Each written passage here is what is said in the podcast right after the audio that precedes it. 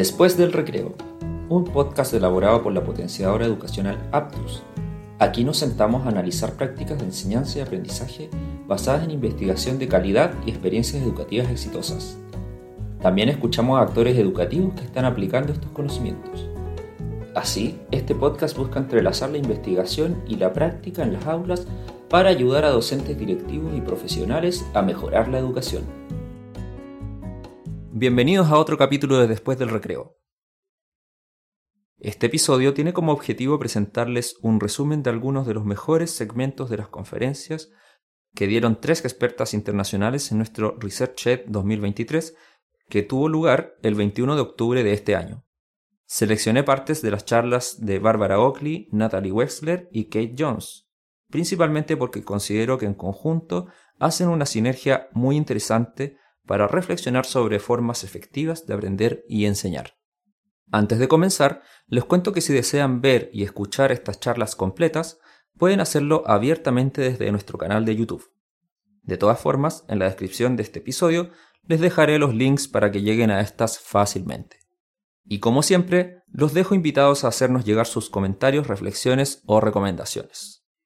Para comenzar este capítulo especial, vamos a escuchar a Bárbara Oakley, Bárbara es doctora en ingeniería y es una reconocida docente de esta disciplina en la Universidad de Auckland. Y se dedica a estudiar y enseñar la relación entre la neurociencia y fenómenos sociales como la enseñanza y el aprendizaje.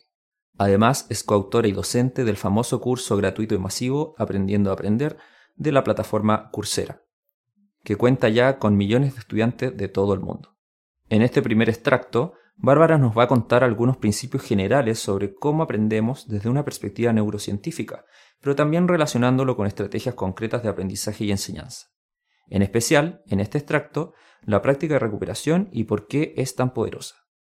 Además, algo muy relevante de esta parte de su conferencia es que nos explica qué es el enfoque de la enseñanza explícita, lo cual en resumen consiste en una forma de enseñar que combina las explicaciones explícitas de los profesores y distintas oportunidades de aprendizaje activo. Con esto último se refiere a que los estudiantes tengan opciones de responder preguntas, escribir respuestas en sus cuadernos o en un papel, resolver problemas por sí mismos o comentar algún contenido con un compañero.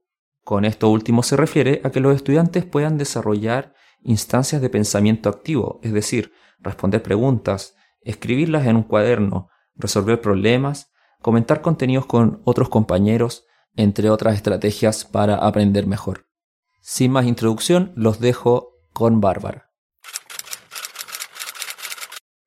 Lo que quiero compartir con ustedes es lo mejor que saben los investigadores sobre cómo aprendemos realmente y cómo el cerebro cambia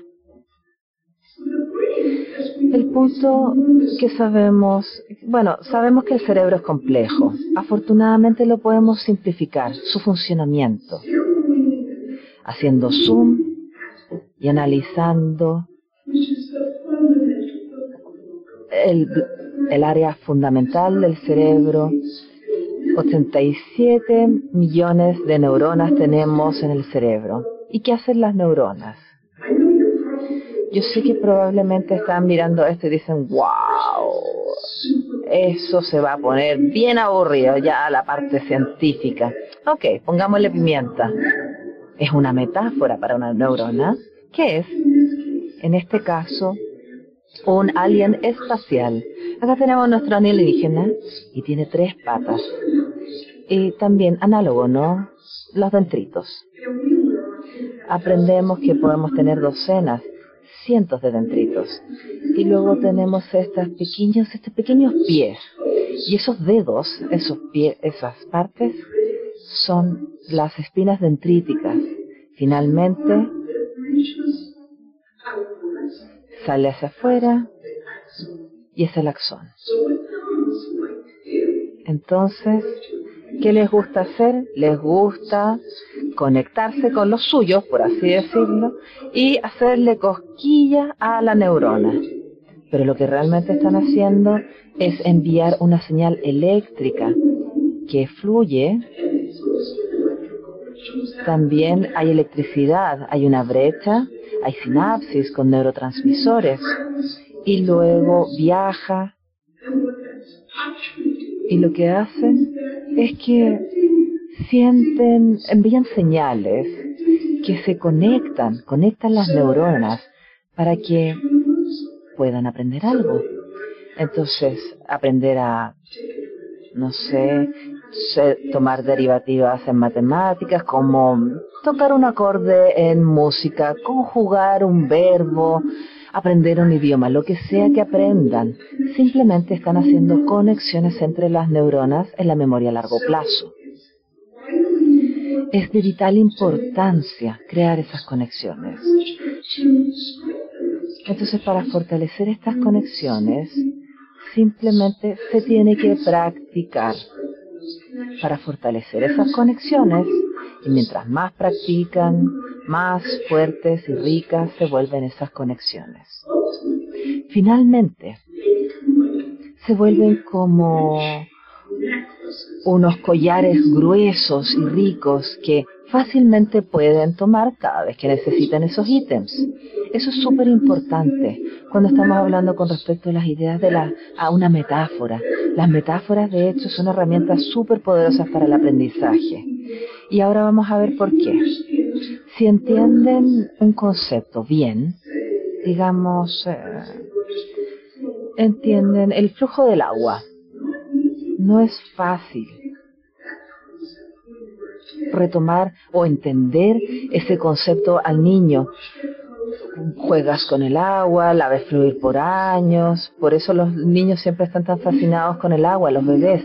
Una vez que tienes la idea de cómo fluye el agua, se transforma en algo que entiendes bien y lo puedes utilizar como una metáfora para enseñar ideas dramáticamente diferentes como el flujo de electricidad. Ahora, estas metáforas se rompen a veces, claro, pero una metáfora, cuando se rompe, necesitan una metáfora nueva. Pero el cerebro hace gran parte de sus conexiones en el aprendizaje a través de cosas que ustedes ya saben. Ok, ahora vamos a ir a un tema distinto. Y eso es, ¿qué técnica creen ustedes que es la más valiosa, que ayuda a los estudiantes en el aprendizaje? Porque hay una técnica, una, que se ha probado que es excepcional. Les voy a dar cuatro opciones.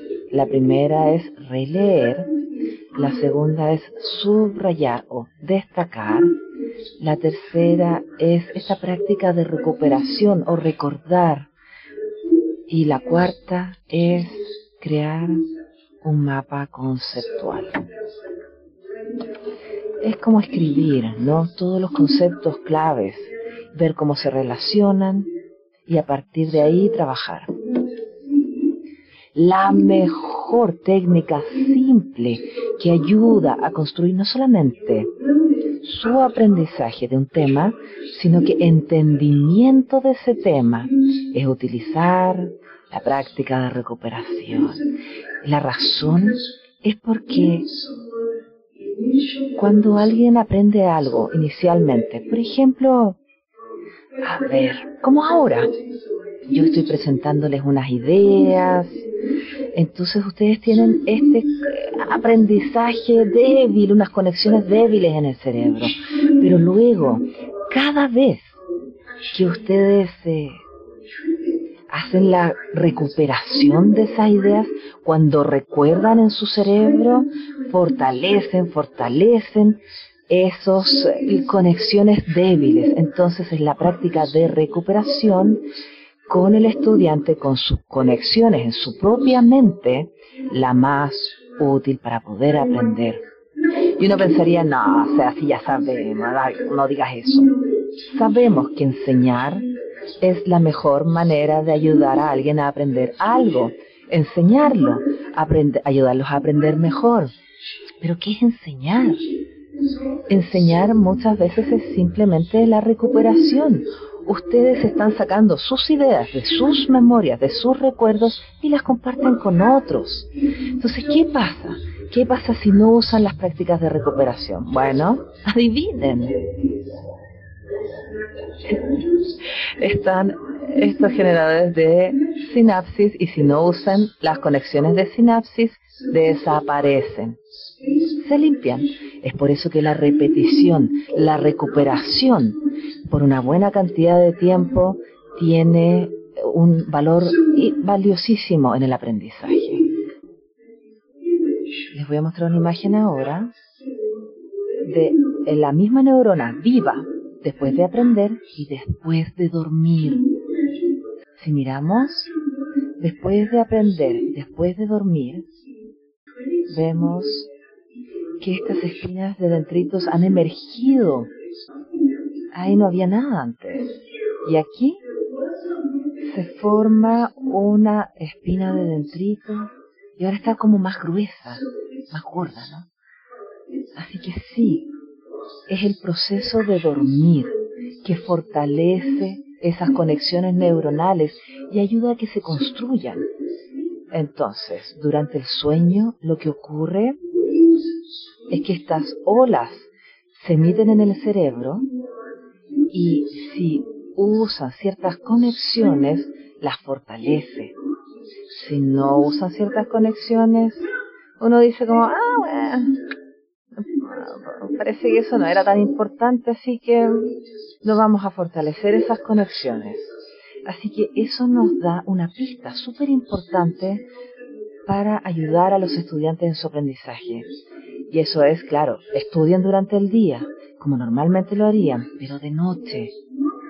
En esos uno o dos minutos, justo antes de ir a dormir, deben tratar de tomar tiempo, recuperar las ideas clave con las cuales han tenido problemas ese día, que han sido difíciles. Y eso le va a dar una señal al cerebro y le va a decir, ah, esto era, ¿no? Esto es lo que mi persona cree que es súper importante. Veamos si podemos practicar un poco en esa área. Veamos si podemos fortalecer ciertas conexiones. Y al hacer este tipo como de enfoque, lo que esto causa es que les ayuda a averiguar problemas o mejorar en términos de las ideas o los conceptos con los cuales han tenido dificultades. Entonces, esa práctica de dos minutos en su cerebro justo antes de dormir puede ser súper útil. Finalmente, ustedes quieren tener en cuenta que las ideas de la repetición, eso es, a ver, pensemos, tenemos cinco días en la semana para estudiar un tema. Queremos espaciarlo, cinco horas al día, en cinco días, porque no queremos hacer cinco horas al día, un solo día, porque eso lo que causa es que con esas conexiones débiles son más fáciles de barrer, de desaparecer, pero si practican todos los días, o sea, una hora un día y luego duermen, eso fortalece. Más que poner todo como en un solo grupo, en un solo día de estudio. A mí me gusta pensarlo como, no sé, hacer una muralla de ladrillos, ¿no? Se hace una capa, después otra, después otra, pero tarda un tiempo, porque tenemos que dejar que se seque.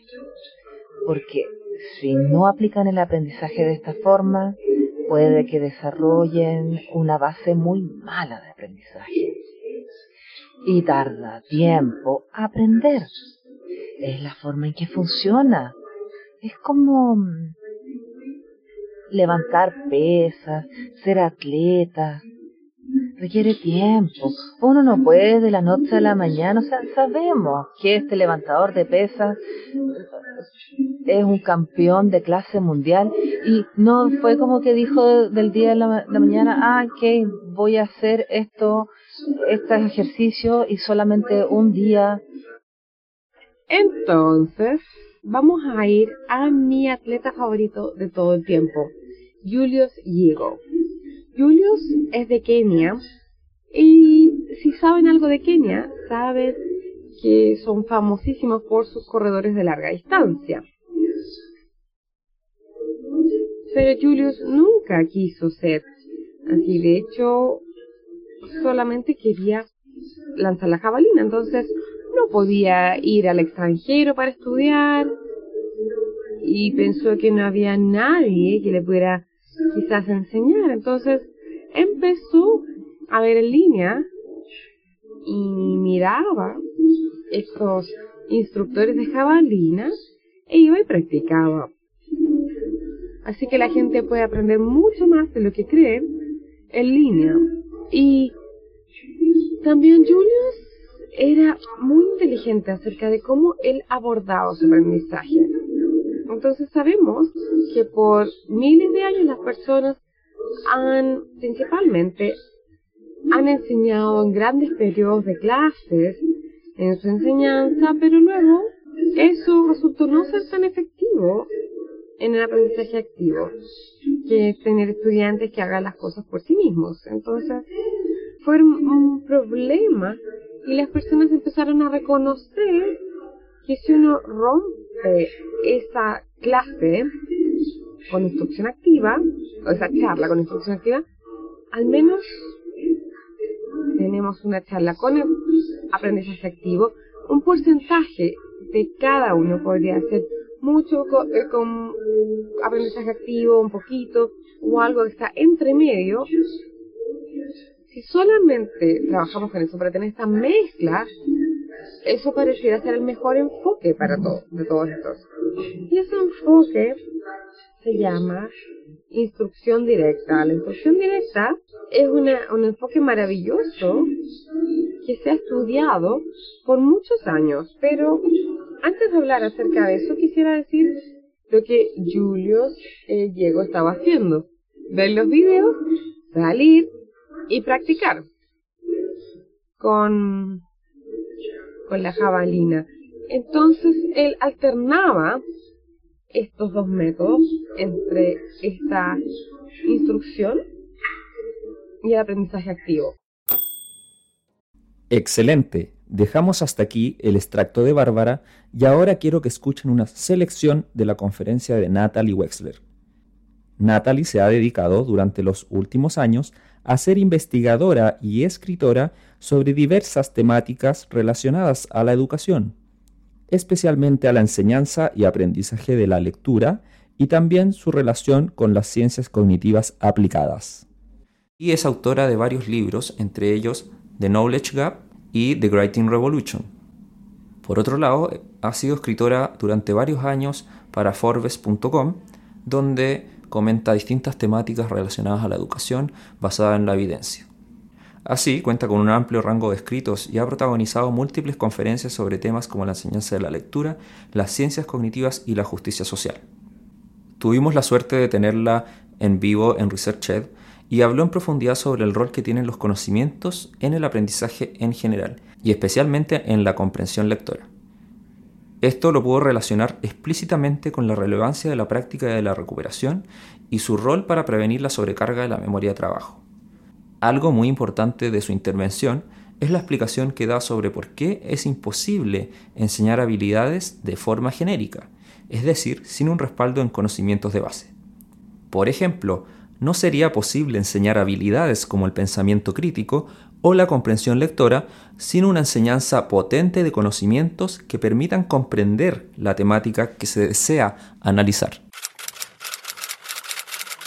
Voy a hablar sobre el conocimiento, hay muchas cosas que son súper importantes en la educación, lo hemos escuchado un poco, pero si nos están enseñando algo sustancial, no va a funcionar. Entonces lo que vamos a cubrir, hay varias cosas que están relacionadas a esto. Primero que todo, ¿por qué es imposible enseñar pensamiento crítico, estas habilidades, habilidades analíticas, en el abstracto, en general? También, ¿por qué es tan crucial construir el conocimiento de los estudiantes, como mencionaba Catherine, hay que proveer a los estudiantes con conocimiento y es necesario cubrir temas como la historia, la geografía, la ciencia, y hay que empezar temprano y vamos a hablar del por qué. Y también vamos a hablar sobre escribir, instrucciones y cómo esto no es solamente una habilidad importante por sí sola, pero también una forma muy poderosa de construir profundicionamiento y retener conocimiento. Y luego, finalmente, por qué es importante conectar los diferentes aspectos de la, del alfabetismo. No solamente leer, no solamente leer y escribir, sino que también hablar y escuchar, que funcione. Así que todos escuchamos bastante sobre estas habilidades del siglo XXI, la creatividad, el pensamiento crítico, la colaboración, la comunicación. Son cosas súper importantes y queremos que los niños adquieran estas habilidades. Y especialmente tenemos esto en Estados Unidos también, de donde vengo yo, pero también nos enfocamos mucho en habilidades y estrategias para la comprensión lectora. Y son similares. Cosas como encontrar la idea principal, hacer inferencias, hacer predicciones, poder determinar causa y efecto. Y algunas de estas habilidades y estrategias son metacognitivas. Si escucharon la última sesión, escucharon con respecto a la importancia de la metacognición. Por ende, cosas como monitorear su comprensión, preguntarse, ¿realmente estoy comprendiendo lo que estoy leyendo? Entonces, pasamos mucho tiempo en este tipo de cosas en Estados Unidos y tratamos de enseñar directamente, enseñarlas directamente. La teoría entonces es que da lo mismo qué es lo que estén leyendo los estudiantes mientras desarrollen estas habilidades. Entonces el profesor puede que lea un libro para enseñar la habilidad de hacer una predicción. La verdad es que no importa de qué se trata. Los estudiantes luego van, practican esta habilidad, tal vez hay una habilidad diferente cada semana. Los estudiantes luego practican esta habilidad, leen libros de distintos temas. Da lo mismo lo que estén leyendo. Y si los libros son fáciles para poder leerlos, la idea es que si realmente se vuelven buenos en algo como encontrar la idea principal de un texto. Van a poder aplicar esa habilidad para poder encontrar la idea principal y obtener conocimiento de cualquier texto que lean, independiente del tema tal vez en la escuela, en, en, la universidad, si son buenos encontrando la idea principal, van a ser buenos en encontrar la idea principal. Así que esto es algo que los científicos cognitivos tratan de estudiar y lo han, estado estudiando y han conocido por mucho tiempo. Entonces, a, finales del 1980 se publicó un estudio sobre qué es más importante leer en términos de comprensión. ¿Será una habilidad general tener la, idea principal o cuánto sabe el lector con respecto al tema del cual está leyendo? Por ende, este estudio es conocido como el estudio béisbol. ¿Por qué béisbol? Estos investigadores hicieron este experimento con niños de siete, de séptimo y octavo grado y pensaban, bueno, probablemente muchos niños que generalmente no son buenos lectores, pero sí saben mucho con respecto al béisbol. Entonces, dividieron los estudiantes en cuatro grupos dependiendo de qué tan bien clasificaban en textos de comprensión lectora y cuántos sabían con respecto al béisbol. Y luego le dieron a todos los estudiantes un pasaje para que leyeran con respecto al juego de béisbol y testearon la comprensión de ese texto. Y lo que encontraron fue que lo que hizo la diferencia con respecto a la comprensión es cuánto sabía el estudiante con respecto a béisbol.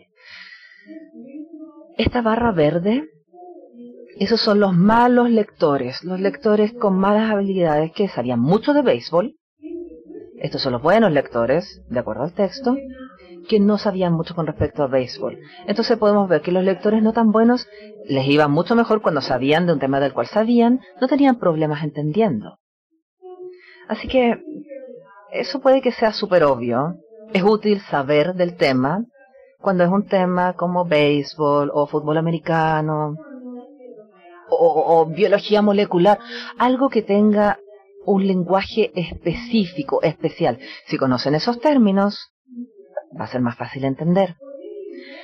Lo que puede ser menos obvio es cuánto confiamos en nuestro conocimiento general, especialmente conocimiento académico, para poder entender todo lo que leemos. Entonces, se ha encontrado que existe una correlación muy fuerte entre conocer la respuesta a una pregunta como ¿en qué parte del cuerpo ocurre la neumonía? Y comprensión lectora general. Mientras más cosas sepan, mejores son sus posibilidades de entender cualquier cosa que quieran leer. Y claro, queremos que los estudiantes finalmente, queremos que tengan ese conocimiento general académico porque eso es lo que les va a permitir entender textos de temas que no conozcan. Sin embargo, ¿cómo los ayudamos a adquirir ese conocimiento general académico y vocabulario? Porque no funciona enseñando abstractos, el vocabulario no se queda a menos que tenga un contexto significativo. Así que la única manera de ayudarlos a adquirir ese conocimiento general es a través del conocimiento de muchos temas específicos.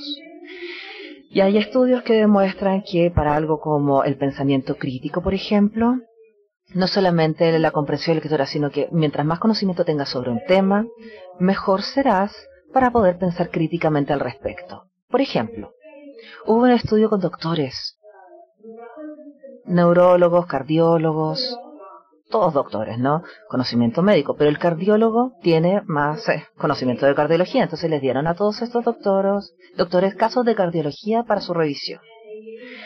Y les dieron a todos los doctores tiempo para revisarlo. E incluso aunque los neurólogos tenían cierto historial médico, el cardiólogo, los cardiólogos les fue mucho mejor pensando críticamente sobre estos casos y haciendo inferencias. Por ende, está algo muy bien establecido. Mientras más conocimientos tengas sobre un tema, mejor podrás pensar críticamente al respecto para poder hacer inferencias, etcétera. Todas estas cosas, ¿no? Que queremos que los estudiantes aprendan a hacer. Sin embargo, ¿por qué? ¿Por qué el conocimiento anterior ayuda tanto? En estas habilidades, porque no son realmente habilidades, ¿no? Como montar una bicicleta, andar en bicicleta, porque si aprendes a andar en bicicleta da lo mismo en qué bicicleta andes, puedes andar en bicicleta. Sin embargo, cuando estamos hablando sobre una habilidad como encontrar la idea principal o pensamiento crítico, si puedes aplicar esa habilidad depende en parte de el conocimiento anterior. Entonces, ¿por qué el conocimiento anterior es tan valioso? ¿Qué está ocurriendo en la mente?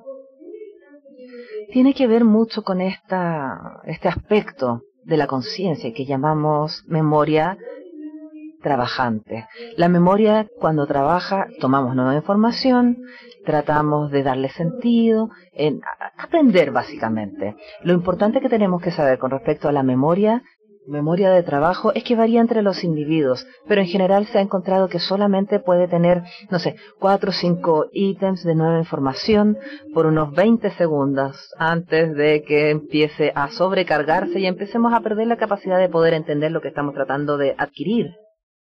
Y esa carga de la memoria de trabajo se llama carga cognitiva. Entonces, demasiada carga cognitiva es más difícil entender y aprender.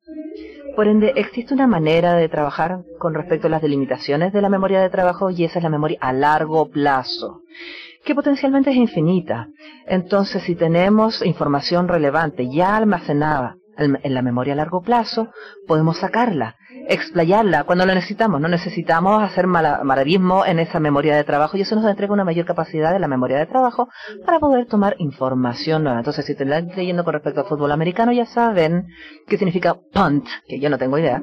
No tienen que pensar al respecto, no tienen que buscarlo, simplemente pueden ir a esa nueva información en lo que sea que estén leyendo.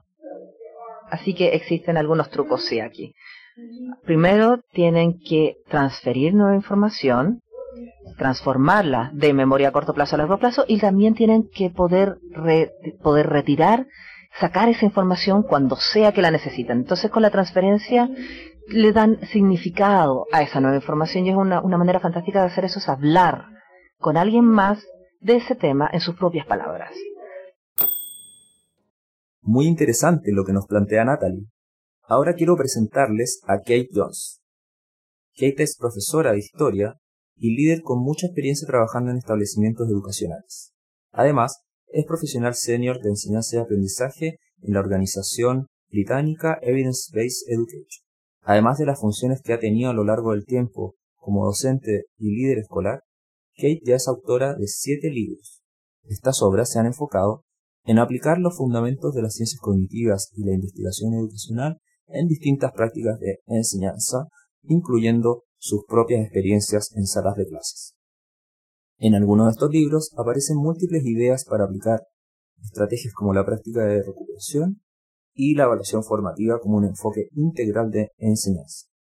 Y por último, quiero destacar que tuvimos un gran privilegio de tenerla acá en Chile, ya que es una expositora que ha tenido diversas experiencias en ResearchEd a lo largo de todo el mundo.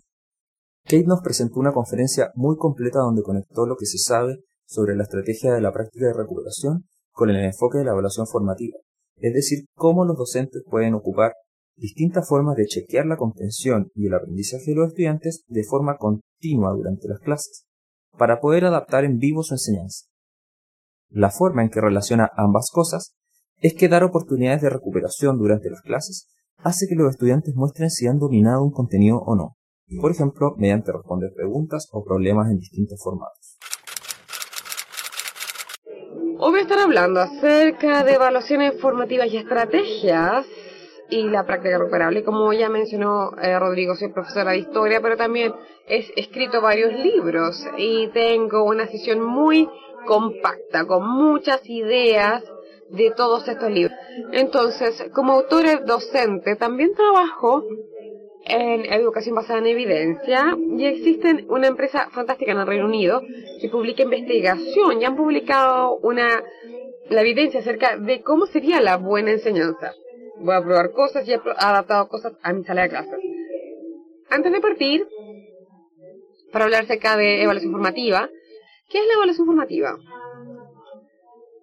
Tengo una cita acá y esto es del gobierno de Chile con su definición de lo que es la evaluación formativa, que es clara y útil, porque evaluación formativa a veces se confunde y malentiende por los, los términos claves que son evaluación.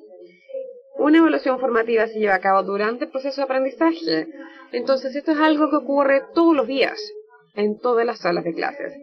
Entonces es muy diferente a la, evaluación sumativa. La sumativa es importante, pero tiende a ser un examen con altas consecuencias, a veces quizás más estresante, hay que medir notas y cosas por el estilo. La evaluación formativa es diferente.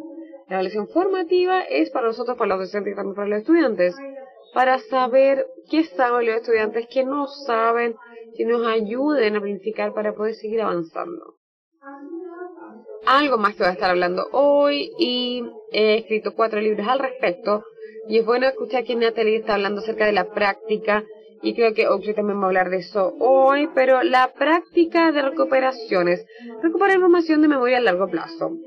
Y tiene que llegar a memoria a largo plazo en, en primer lugar para poder saber si los estudiantes lo conocen. Plazo, necesitamos revisar si los estudiantes saben y pueden recuperar información y si es así, y si no lo pueden hacer, ¿cómo los ayudamos? Así que voy a tocar también la memoria, como lo dijo Natalie también acerca de la memoria de trabajo. Y previamente nos vi, se llamaba memoria a corto plazo, la memoria de trabajo es más compleja, pero como hemos escuchado, la memoria de trabajo es limitada, se nos olvidan las cosas rápidamente, así que esto tiene implicaciones en la sala de clases, pero la memoria a largo plazo es muy diferente, es muy poderosa.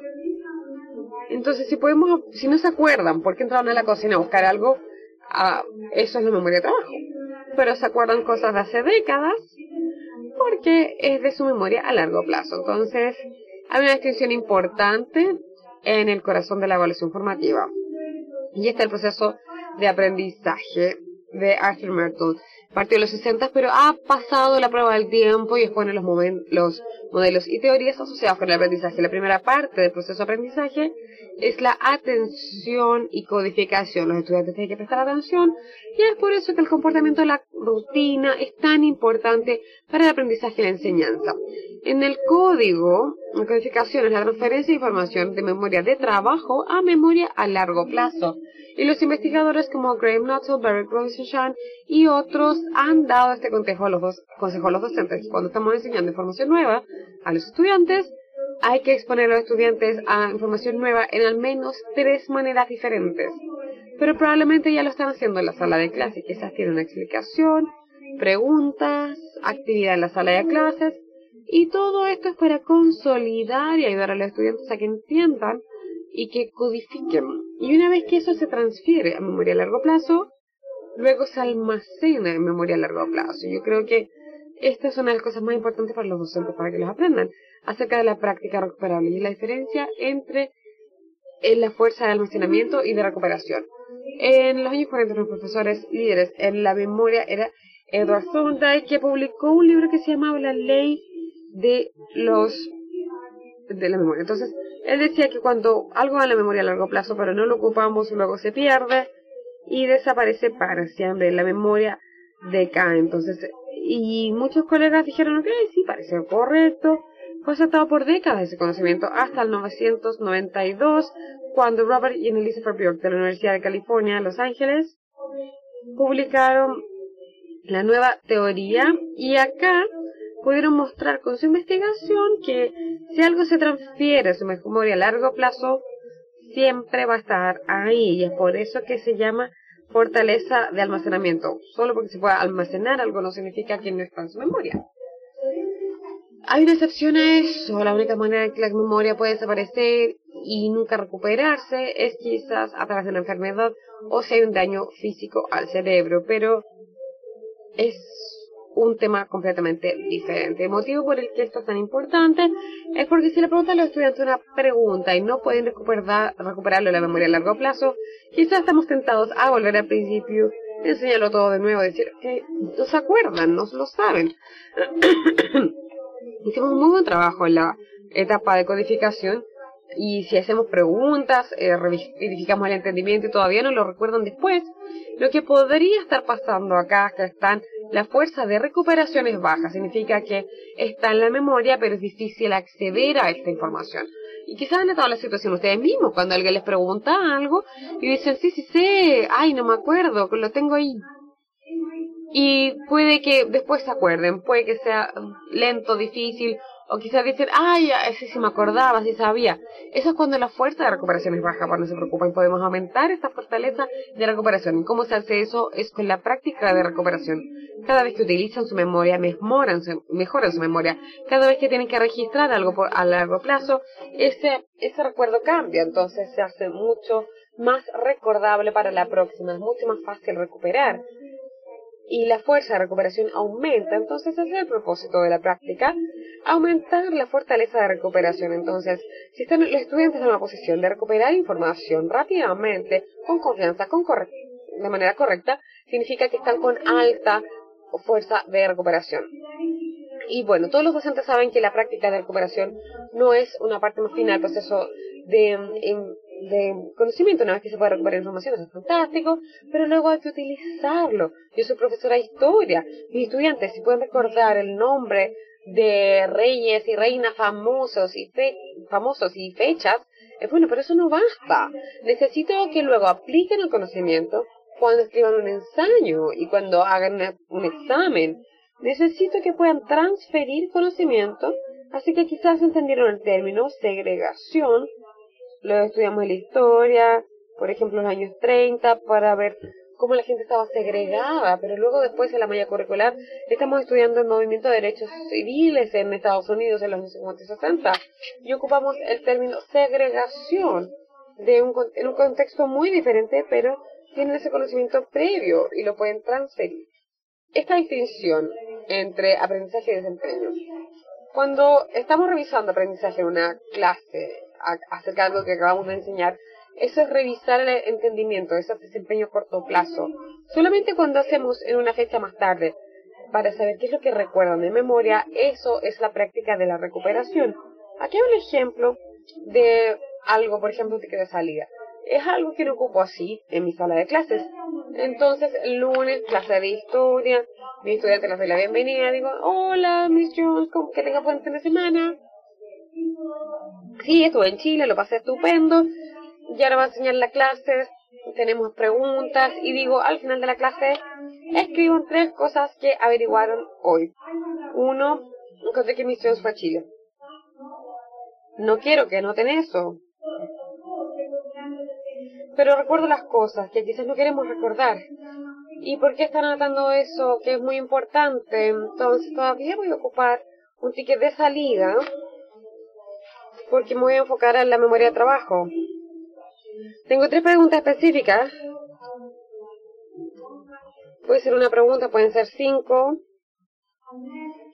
y luego los tomo, los escaneo y reviso que todos estén entendiendo esto de manera correcta. Si pueden, me avanzo. Si no tenemos la base formativa y la enseñanza, entonces voy a volver a eso en la próxima clase. Esto del desempeño, solo por entenderlo hoy, no significa que lo van a recomendar para la próxima semana. No puedo asumir eso, tengo que revisar, así que quizás puedo reciclar esto a un, mi ticket de salida, a un ticket de entrada, es lo mismo. Y entonces dijo, Smith, ya respondí estas preguntas. Yo sé, pero todavía me puedes responder esto. Y si no las puede responder bien, no lo han olvidado, pero a veces sí se los olvida. Y olvidar es normal, y eso es nosotros los ayudamos a ellos para poder mover su aprendizaje hacia adelante. Podemos combinar esto que se puede revisar. Aquí hay tres preguntas según la clase de hoy, tres cosas importantes que todos necesitan entender. Y aquí tenemos tres cosas según la clase anterior, tres cosas que todos necesitan poder sacar de memoria. Esta es una de mis actividades que se llama palabras clave. Entonces las palabras claves es la democracia, por ejemplo, es un rango de actividades vinculado a esta palabra. Para encontrar democracia, si la democracia es la respuesta sería la pregunta, se puede ilustrar, me pueden decir las palabras claves. Puedo ocupar esto en mis clases o puedo guardarlo y usarlo después. ¿Recuerdas esa clase de democracia de memoria? No hay notas, puedes llenar esto. Entonces, para ver el entendimiento, podemos ocuparlo después para la práctica de recuperación.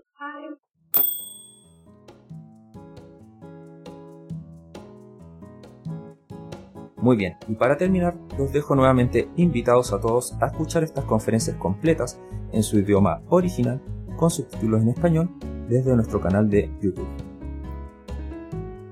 También pueden suscribirse al canal para estar al tanto de los recursos audiovisuales que estamos subiendo constantemente con el objetivo de difundir conocimiento para aportar a la discusión sobre mejores formas de aprender y enseñar.